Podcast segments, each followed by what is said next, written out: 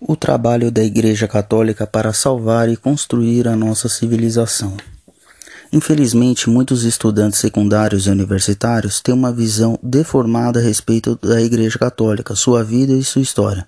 Isto tem muito a ver com a imagem errada que muitos professores de várias disciplinas, especialmente história, lhes passam, criando em muitos uma aversão à Igreja desde os bancos escolares. Também a mídia, muitas vezes cujos elementos foram formados nas mesmas universidades, é a causa de uma visão negativa e deturpada da Igreja. O livro Código da Vinci e depois o filme de mesmo nome, bem como inúmeras matérias fantasiosas sobre a Igreja, sem provas históricas ou científicas, aumentaram em todo o mundo ainda mais esta visão de que a Igreja Católica é uma instituição corrupta, perversa, que inventou a divindade de Cristo e que sobre este mito criou uma instituição poderosa e dominadora, e que à custa de sangue sempre se impôs ao mundo, nada mais errado e perverso. Mas mesmo assim, as últimas pesquisas de opinião pública mostram que a Igreja está entre as primeiras instituições que têm a confiança do povo.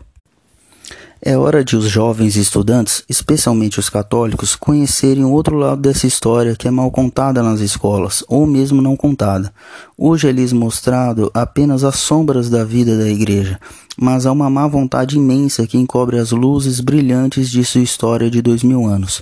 Uma bem montada propaganda laicista no mundo anti-igreja católica envenena os jovens e os joga contra a igreja. Foi a Igreja quem salvou e quem moldou a nossa rica civilização ocidental da qual nos orgulhamos, onde se preza a liberdade, os direitos humanos, o respeito pela mulher e pela pessoa.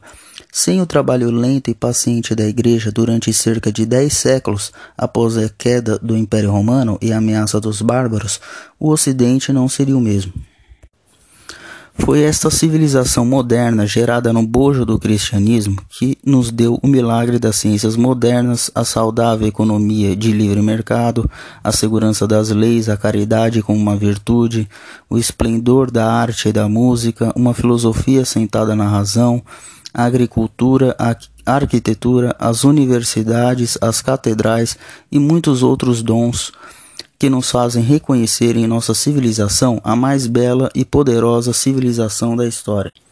E a responsável por tudo isso foi a Igreja Católica, diz o historiador americano Dr. Thomas Woods, PhD de Harvard, nos Estados Unidos. Ele afirma que, bem mais do que o povo hoje tem consciência, a Igreja Católica moldou o tipo de civilização em que vivemos e o tipo de pessoas que somos. Embora os livros textos típicos das faculdades não digam isto, a Igreja Católica foi a indispensável construtora da civilização ocidental. A Igreja Católica não só eliminou os costumes repugnantes do mundo antigo, como o infanticídio e os combates de gladiadores, mas depois da queda de Roma, ela restaurou e construiu a civilização.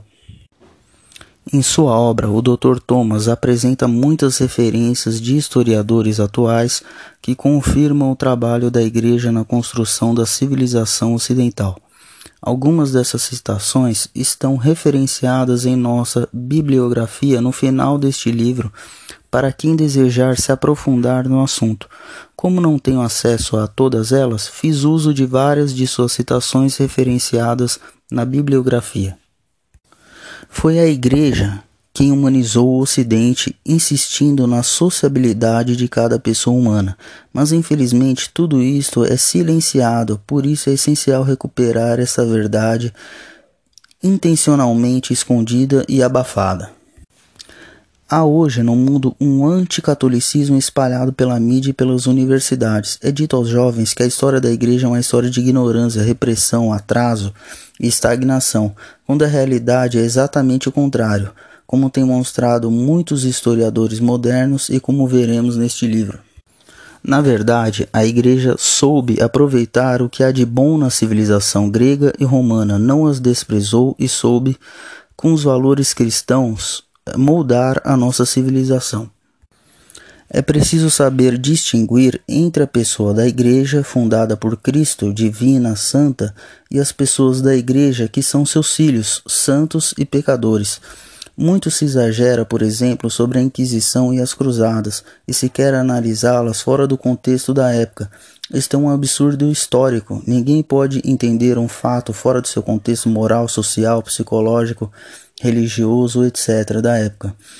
Um texto retirado do contexto se torna pretexto, e neste caso, para se atacar, denegrir e tentar destruir a Igreja Católica, como se ela fosse vencível neste mundo. A maioria das pessoas reconhece a influência da igreja na música, na arte e na arquitetura, mas a influência da igreja foi muito maior do que se pensa e se conhece. Muitos mal informados pensam que centenas de anos antes da época do Renascimento, século XVI, a Idade Média, foi um tempo de ignorância e repressão intelectual sem brilho, como se fosse um tempo negro onde se imperou somente a superstição e a magia, como se em nome de Jesus Cristo a ciência e o progresso fossem banidos. Nada mais errado. A Idade Média cristã foi, na verdade, um tempo de grande desenvolvimento religioso, cultural e artístico, como veremos. Nossa civilização tem uma enorme dívida com a Igreja pelo sistema universitário, pelo trabalho de caridade realizado, pelo advento da lei internacional, o desenvolvimento das ciências, das artes, da música, do direito, da economia e muito mais. A Igreja Católica salvou e construiu a civilização ocidental.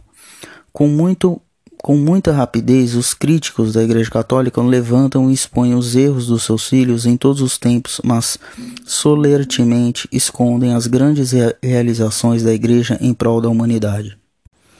O Dr. Thomas Woods mostra que nos últimos 15 anos, muitos historiadores e pesquisadores como A.C. Crombie, David Lindbergh, Edward Grant, Stanley Jack, Thomas Goldstein, J. L. Hebron, Rodney Starks, Alvin Schmidt, Robert Phillips, Kenneth Pennington, Daniel Rops, Joseph Needham, Charles Montalembert, Joseph McDonnell, Philip Hughes, David Knowles, William Leck, Harold Broad, Michael Davis, Jan Gimple e muitos outros mostraram a grande contribuição da Igreja para o desenvolvimento de nossa atual civilização.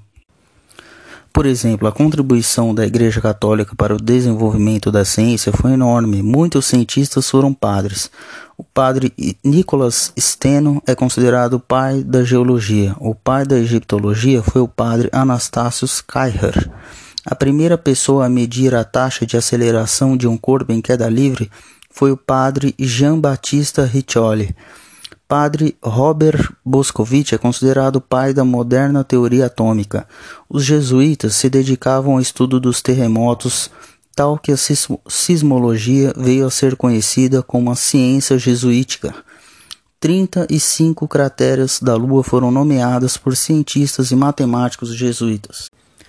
J. L. Hybron, em 1999, da Universidade da Califórnia em Berkeley, disse que a Igreja Católica Romana deu mais suporte financeiro e social ao estudo da, da astronomia por mais de seis séculos do que qualquer outra instituição. Woods afirma que o verdadeiro papel da Igreja no desenvolvimento da ciência moderna permanece um dos mais bem guardados segredos da história moderna. Foram os monges da Igreja que preservaram a herança literária do mundo antigo, após a queda de Roma diante dos bárbaros em 476.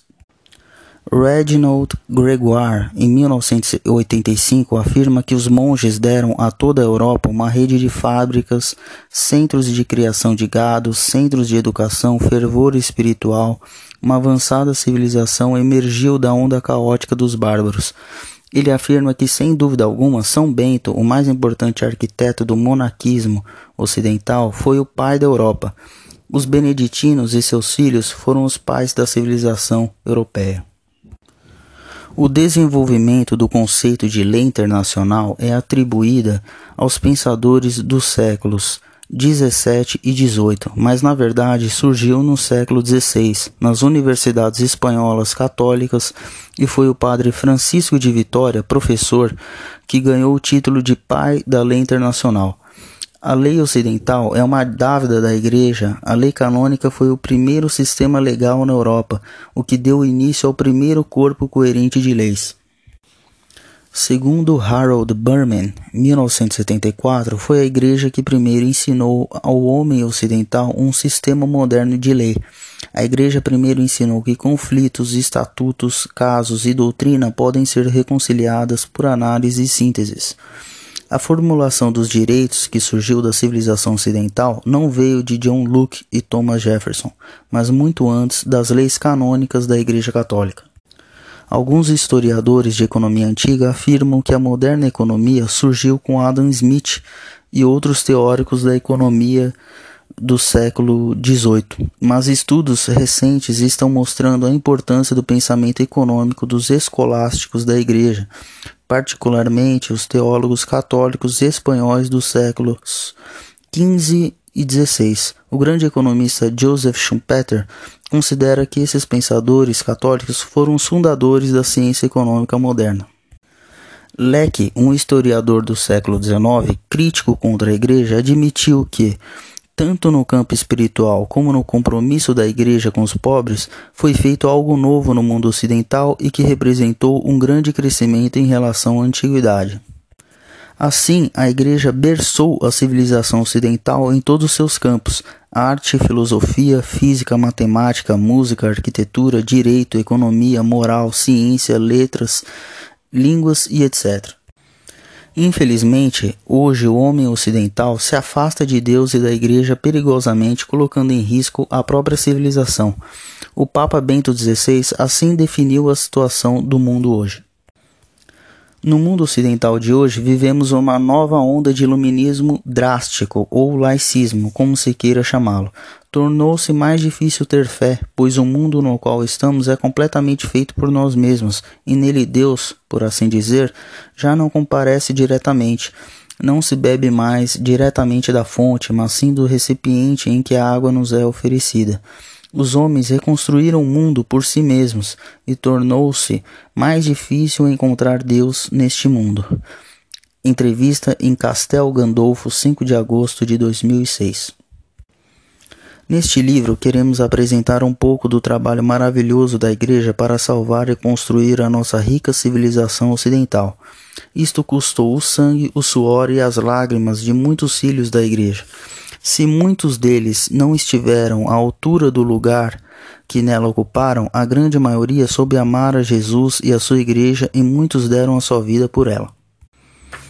Esperamos com este trabalho que colocamos debaixo da proteção da Virgem Maria que muitos jovens possam conhecer um pouco do verdadeiro maravilhoso trabalho da Igreja Católica para salvar e construir a nossa civilização ocidental.